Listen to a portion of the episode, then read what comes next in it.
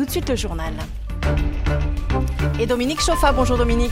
Bonjour, certains sont enchaînés à des vélos, d'autres ont grimpé sur de gigantesques trépieds. Les activistes pro-climat seront difficiles à déloger de la place fédérale. C'est pourtant ce qu'a décidé le Conseil national.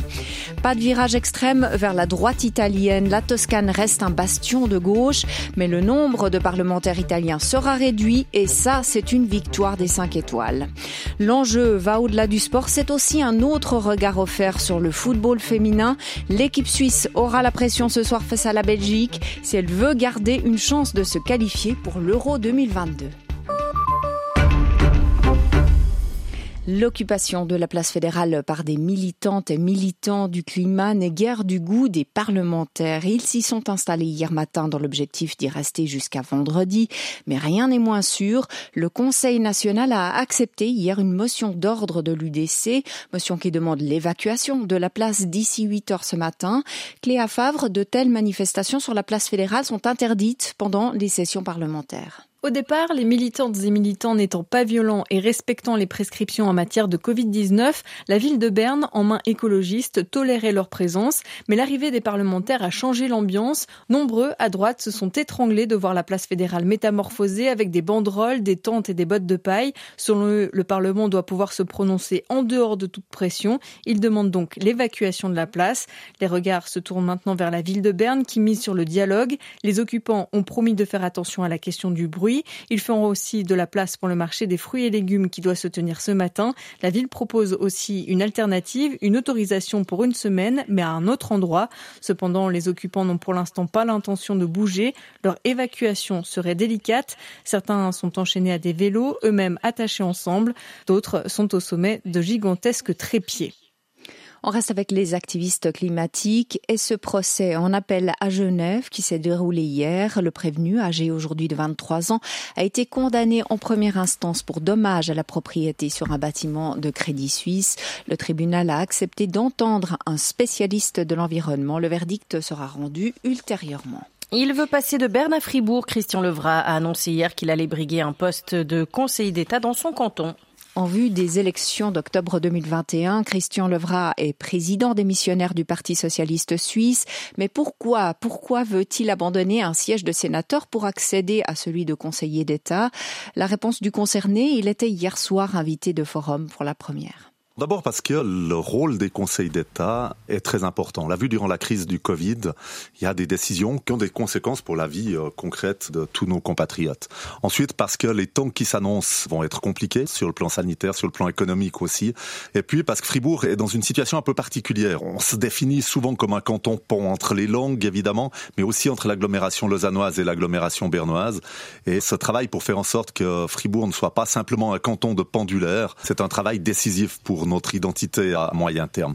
Il faut qu'on arrive à créer un cadre général qui permette à la fois aux entreprises de s'y implanter, à nos compatriotes de trouver un emploi et de le faire avec une qualité de vie qui soit satisfaisante. Mhm. Donc pour moi, c'est des défis qui sont passionnants, qui méritent qu'on s'y arrête, qu'on s'y investisse. C'est pour ça que je présente ma candidature aujourd'hui.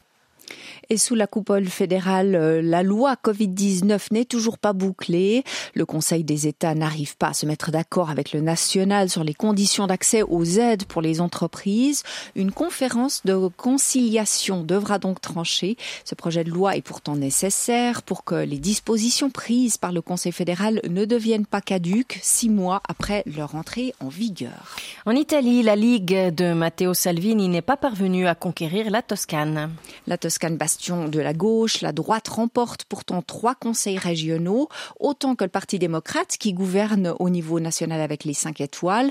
Quant au mouvement populiste, eh bien, il sort affaibli de ce scrutin régional, mais il a remporté son référendum sur la baisse du nombre de parlementaires, une réforme proposée par les cinq étoiles et leur dirigeant Luigi Di Maio. La réduction du nombre de parlementaires est une réforme que nous attendions depuis 30 ans, l'un des points centraux du programme du gouvernement du mouvement 5 étoiles. Pour cela, nous devons être extrêmement satisfaits. À partir d'aujourd'hui, en Italie, le nombre de parlementaires sera conforme à celui de toutes les grandes démocraties occidentales. C'est un résultat qui permet à l'Italie d'être encore plus crédible à l'international dans l'un des moments les plus difficiles de son histoire.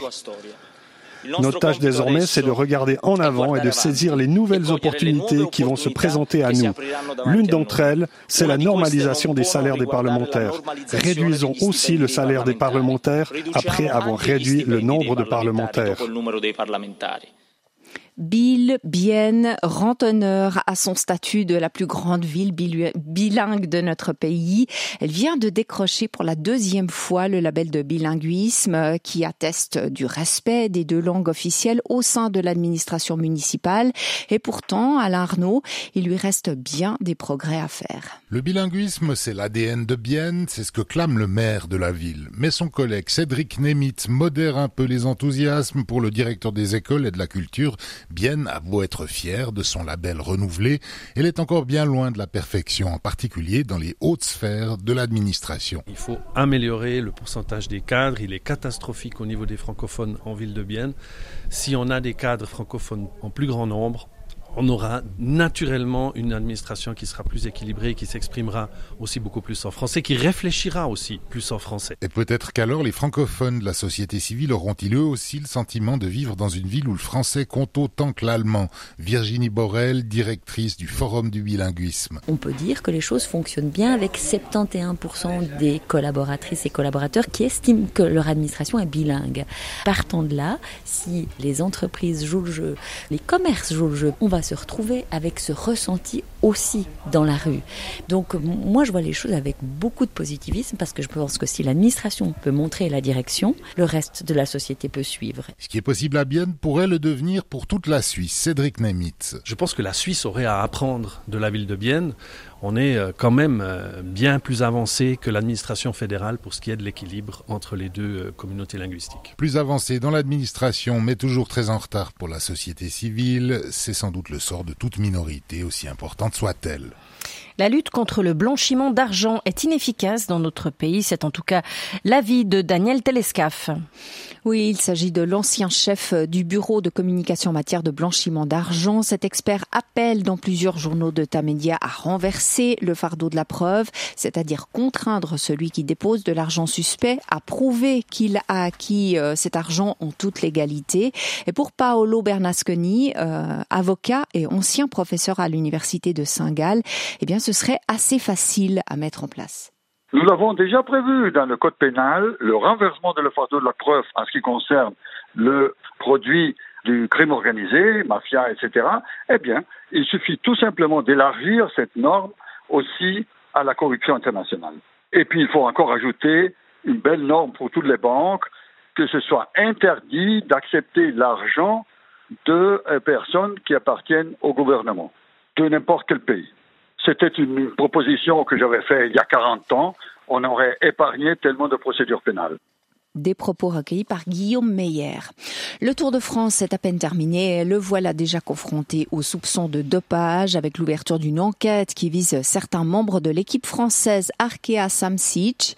Deux personnes ont été placées en garde à vue. Leur identité n'a pas été précisée. Et puis football féminin. L'équipe de Suisse dispute ce soir à Thun un match capital pour sa qualification pour l'Euro 2022. Oui, face à la Belgique, nous sommes à trois matchs de la fin des qualifications et la Suisse n'a pas droit à la défaite. Une victoire permettrait de conserver les chances de se qualifier directement pour la compétition finale. Hervé Borsier. Jouer un événement de niveau européen ou mondial a des retombées positives qui vont bien au-delà du sport proprement dit. Tatiana Eni est responsable du football féminin à l'Association suisse de football se qualifier, et ça veut dire euh, on est dans les meilleures 16 équipes de l'Europe, même peut-être dans les meilleures 12. C'est primordial pour nous parce que ces matchs passent à la télé, euh, ça touche tout le pays, ça touche tous les gens qui sont peut-être pas tellement au courant du foot féminin, qui savent pas comme ces filles jouent, le niveau, les matchs et tout ça. On a fait de l'expérience toujours quand il y a un événement comme ça, les gens qui regardent pour la première fois l'équipe nationale, ils sont super surpris, positivement surpris, il y a une bonne perception et ça, on doit arriver, il faut changer un peu la culture en Suisse. Le foot doit devenir euh, aussi normal pour les femmes et les filles. Et avec une participation dans ce tournoi final, ça aide beaucoup, beaucoup. L'équipe de Suisse va donc au devant d'un match compliqué mais jouable face à la Belgique qui possède deux points d'avance au classement. Elle sera privée de l'une de ses titulaires indiscutables, la défenseuse centrale Viola Caligaris qui s'est fracturé un poignet vendredi face à la Croatie. Suisse-Belgique, un match à suivre sur RTS2 dès 19h. Il était une voix, une personnalité. L'acteur franco-britannique Michael Lansdale est décédé hier à l'âge de 89 ans.